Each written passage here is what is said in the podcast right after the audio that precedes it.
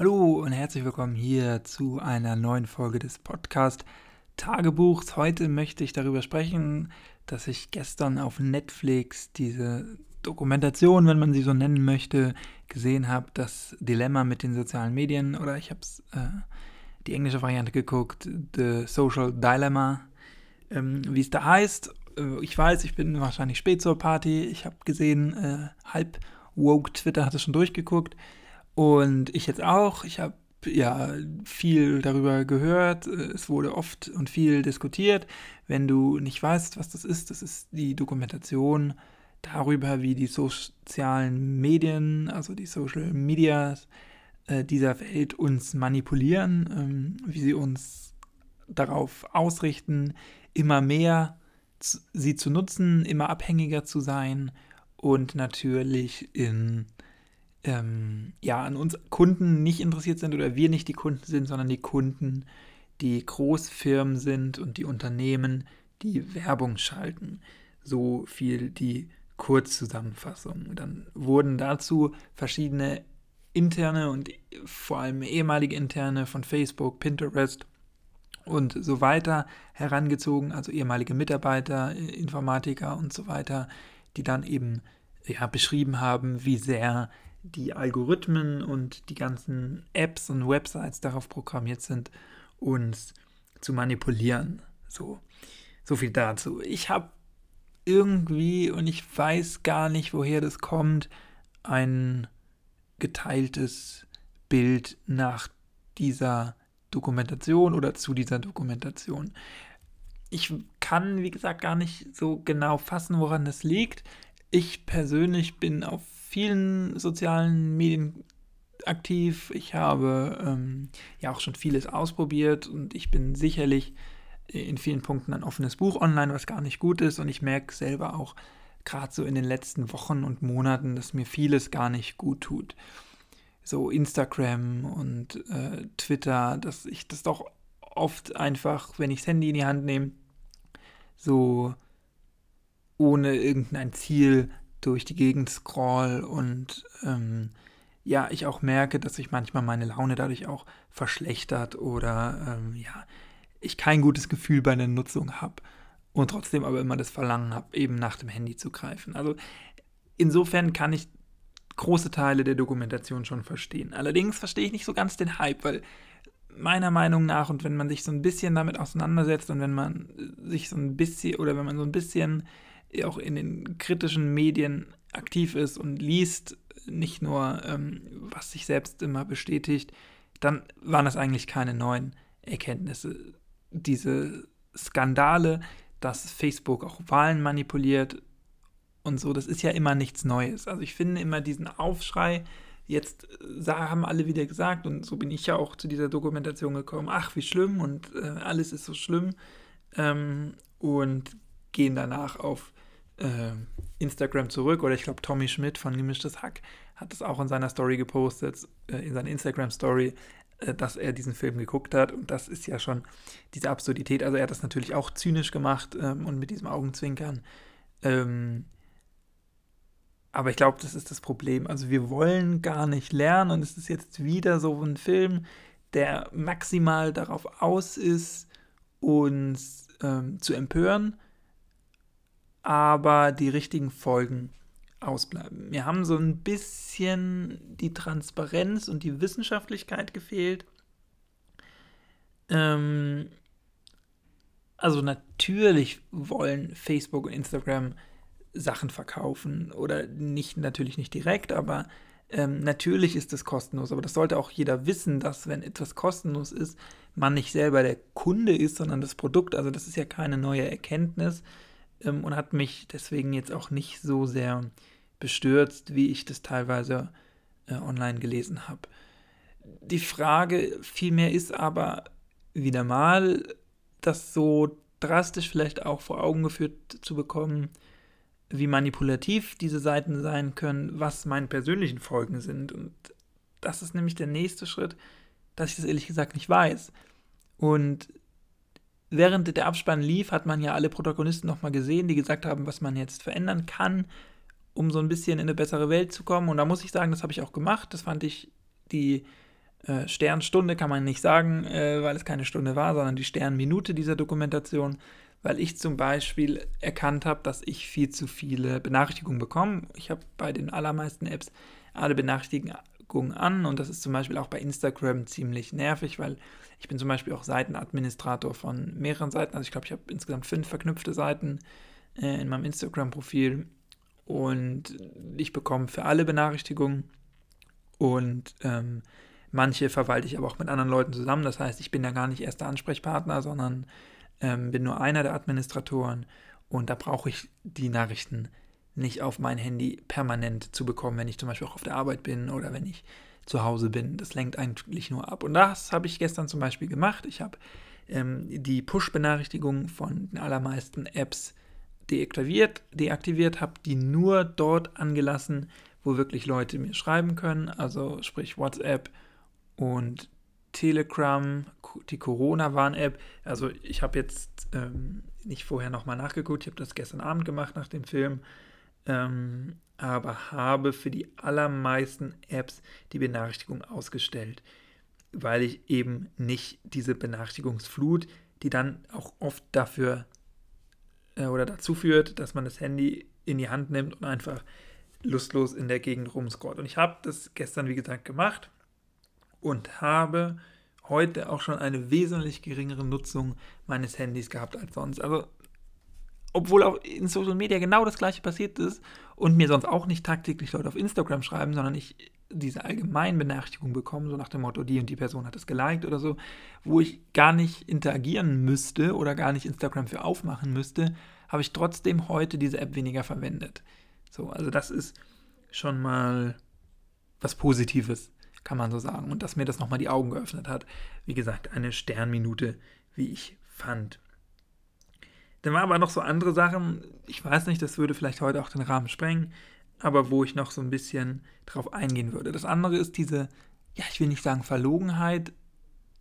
Diese Dokumentation ist sicherlich wichtig und äh, eröffnet das vielleicht auch nochmal einem breiten Publikum, die sich damit vorher nicht so auseinandergesetzt haben. Das ist sicherlich gut aber ich finde das zum einen auch ein bisschen zu undifferenziert. Also es wurde so ganz kurz angerissen, was das auch alles Gutes macht und dass es ja auch oft gar kein Problem ist. Natürlich ist es manipulativ und natürlich sollte man sich seinem eigenen Konsum bewusst sein, aber zum Beispiel mein persönlicher Konsum ist auch ist viel pro Tag, das will ich gar nicht abstreiten, aber ich bin zum Beispiel auch Pendler und ähm, wenn ich durch die Gegend pendel, dann ist es kommt da gut mal eine Stunde zusammen am Tag, die ich halt dann auf äh, Twitter verbringe, weil Twitter ist was, was auch bei gedrosseltem Datenvolumen im Zug gut lädt, die Seite und ähm, was ich mir einfach da angucken kann und da wäre ich auch nicht anders produktiv. Also ich finde diese Konzentration, wenn ich unterwegs bin, nicht mich an einen längeren Text zu setzen, also zum Beispiel ein Buch oder eine, eine Zeitung oder so zu lesen äh, und finde dieses häppchenhafte, was ja trotzdem auch äh, bilden kann, weil ich vielen Newsseiten und so folge, äh, finde ich eigentlich ganz gut. Und natürlich könnte ich das zurückfahren, aber was würde das ändern? Also ich würde trotzdem diese Zeit im Zug sitzen oder in der S-Bahn und würde die nicht produktiver nutzen können auf einmal. Also ich würde dann ja nicht ähm, da irgendwas Produktives machen, nicht arbeiten oder so. Das, das kann ich nicht. Oder äh, da habe ich auch keine Arbeit, die ich dann mit in den Zug nehmen könnte. Oder ich will nicht meinen Laptop dann mitnehmen, um ein bisschen was auf meinem Schoß zu tippen für die Stunde. Ähm, also das sind so ein paar Sachen, die mich da so ein bisschen gestört haben oder finde ich das auch so ein bisschen falsch dargestellt haben. Wenn ich jetzt überlege zum Beispiel, ähm, ja, was weiß ich, äh, meine Eltern würden das gucken zum Beispiel, dann glaube ich schon, dass das auch so ein bisschen ähm, diesen Diskurs wieder verhärtet, so wie dieser ewig währende äh, Computerspieldebatte, dass Computerspiele Killerspiele und so weiter und so fort. Äh, du weißt es, kennst das sicherlich. Ähm, und sowas ähnliches beobachte ich jetzt auch und ich glaube, dass so eine radikale Dokumentation oder so ein Meinungspiece dem nicht zuträglich ist, weil es eben trotzdem zu wenig ausgewogen war. Und ich glaube, wenn jetzt jemand, der nicht so das tagtäglich nutzt oder damit nicht so aufgewachsen ist, das dann sieht, diese Dokumentation, und das werden viele sehen, eben weil Netflix so eine große Reichweite hat, ähm, dann führt das ja zwangsläufig auch dazu, dass die Sicht auf Social Media wieder schlechter wird. Und ich glaube, das ist gar nicht das, was wir brauchen. Wir brauchen keine Verteufelung von einzelnen Seiten, sondern wir brauchen ein Bewusstsein. Wir müssen sagen, hey, wir müssen nicht auf acht Social Media Kanälen sein. Wir brauchen im Jahr 2020 nicht einen Facebook-Account, eine Facebook-Seite, eine Instagram-Seite, einen Blog. So, es reicht auch, wenn man sich auf zwei, drei Medien zum Beispiel konzentriert. Oder wenn man die Zeit einschreitet, äh, einschränkt von seinen Kindern zum Beispiel. Und nicht von vornherein das komplett ausschließt. Und auch das war was, was in dieser Minute, in diesen ein, zwei Minuten am Ende drin vorkam, wo der, ich glaube, der former CEO of ähm, Pinterest dann meinte, er würde seinen Kindern vor dem 16. Lebensjahr kein Handy geben, ähm, kein eigenes Handy und auch nur eine eingeschränkte Internetseite. Und ich finde, das ist richtig und das ist wichtig. Aber dieses, diese generelle Verteufelung, dieser Duktus der generellen Verteufelung, der sich über diesen ganzen Film irgendwie gezogen hat, den fand ich ein bisschen, ja, schwierig und ich glaube nicht, dass der äh, konstruktiv ist für diese Debatte, weil das wird nur wieder dafür, dazu führen, dass sich viele ähm, komplett verschränken, die vorher damit eh nichts zu tun hatten und die sich in ihrer Meinung dann weiter bestätigt sehen. Und ich glaube, das ist was, was wir nicht brauchen. Aber du kannst mir gerne mal sagen, wie du das siehst ich glaube, im Großen und Ganzen ist die Dokumentation oder dieser Film schon richtig gewesen. Dokumentation tue ich mich ein bisschen schwer, weil ich finde, dazu war sie zu wenig irgendwie differenziert oder wissenschaftlich oder ähm, sachlich, sondern es waren ja persönliche Eindrücke von diesen Personen, die sie da geschildert haben. Deswegen finde ich Dokumentation ein bisschen weitläufig, aber sicherlich in dieses Genre würde es schon gerechnet werden. Und dann ist das andere, woran ich mich auch ein bisschen gestoßen habe, natürlich Netflix als global weltweit agierender Konzern, eines der aufstrebendsten äh, Konzerne und der größten Konzerne unseres Jahrzehnts und unserer Generation, die natürlich genau die gleichen Mechanismen machen, die genau selber den, diesen Algorithmus füttern, was gucke ich, wann gucke ich was, wie lange gucke ich was, welche Serie gucke ich, wie lange, welche Serie gucke ich, mit welchen Folgen, zu welcher Tageszeit, zu welcher Nachtzeit, mit welchen Personen, welche Personen ähm, teilen sich ein Account und so weiter und so fort. Und die natürlich daran auch Sachen knüpfen, die natürlich daran auch Filme kaufen und verkaufen können oder mir andrehen, mir empfehlen können, äh, Playlists zusammenstellen, Empfehlungen zusammenstellen äh, und für über mich viel mehr Sachen auch wissen, als ich das wahrscheinlich ähm, mag. Auch da habe ich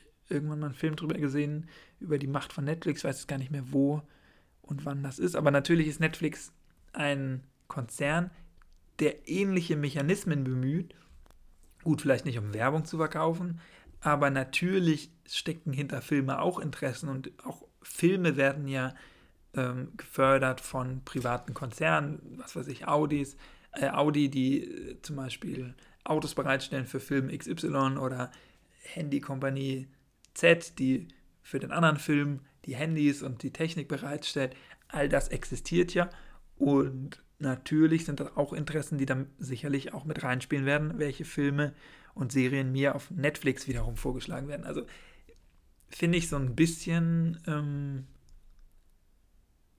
ja, ich will nicht sagen, das ist jetzt Whataboutism oder so, das möchte ich damit gar nicht aussagen, aber ich finde es zum einen gut, dass auch Netflix, die ähnliche Sachen machen, sowas publizieren und sich damit ja auch vielleicht möglicherweise selber einschränken, indem ich jetzt meine Netflix-App vom Handy lösche und sage, hey, ich gucke nur noch wirklich stationär an meinem Fernseher. Also ich habe Netflix nicht auf dem Handy, aber es gibt sicherlich Leute, die das haben oder auf dem Tablet oder so, sondern ich gucke Netflix wirklich nur noch, wenn ich zu Hause auf meinem Sofa bin äh, und schaden sich damit womöglich selber. Auf der anderen Seite haben die natürlich auch gar nicht gezeigt, was die gemacht hätten. Also das wäre ja noch transparenter und noch offener und noch ehrlicher gewesen und vielleicht auch ein Stück weit glaubwürdiger, wenn sie da noch jemanden hingesetzt haben von Netflix, der gesagt hat, hey, auch wir sammeln Daten über dich, auch wir kontrollieren jeden Mausklick, auch wir wissen, wann und wo und wie lange du und mit wem und warum du was guckst ähm, und können daher deine Beziehung, deinen Beziehungsstatus ableiten. Wir wissen,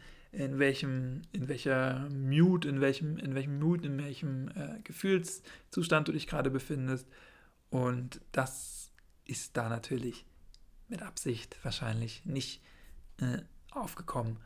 Und deswegen finde ich es auch so ein bisschen, ähm, ja, verlogen will ich nicht sagen, aber ein bisschen, ja, habe ich da jetzt nicht so einen Wert rausgezogen, wie ich dachte, dass ich aus diesem Film ziehe, nach der Rezeption, die ich online so gelesen habe, was andere davon halten. Also ich war ein bisschen enttäuscht, muss ich sagen, und habe jetzt keine großartigen neuen Erkenntnisse daraus gezogen. Wie gesagt, die Benachrichtigung habe ich erstmal ausgestellt von vielen Apps, von den meisten Apps und das hat mir soweit auch schon gut getan, aber das hätte ich wahrscheinlich sowieso gemacht. Es sind noch ein paar andere Kritikpunkte, die ich da habe. Ähm, da werde ich zu dem einen oder anderen vielleicht auch noch mal ein bisschen was lesen, um mir dann eine bisschen tiefgründigere Meinung daraus zu daraus bilden zu können, daraus ableiten zu können.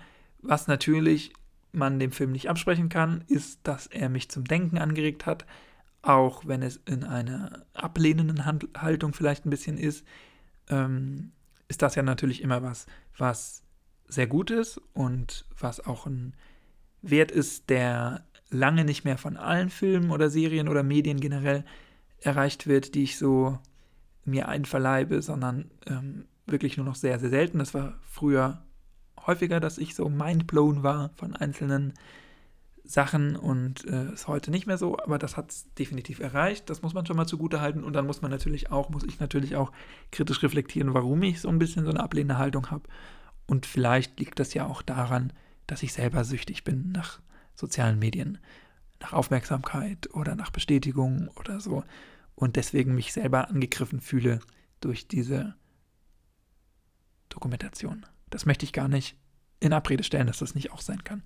Das werde ich mit Sicherheit nochmal reflektieren. Ich werde vielleicht in der, einer der nächsten Folgen darauf auch nochmal näher eingehen und den einen oder anderen Kritikpunkt oder die eine oder andere Bestätigung, die ich aus dem Film genommen habe, nochmal ferner erläutern. Du kannst mir gerne auf den ironischerweise gängigen sozialen Medienkanälen oder auch auf Enker als Sprachnachricht ähm, Links natürlich unten mitteilen, wie du dazu stehst. Und dann freue ich mich, wenn du mir das mitteilst und wenn du auch morgen wieder einschaltest mit einem neuen Thema. Was das ist, kann ich noch nicht sagen. Mal gucken, was mir morgen so begegnet. Ich wünsche dir eine schöne Zeit. Bis dahin, mach's nicht gut, mach's besser. Tschüss, ciao, danke fürs Zuhören.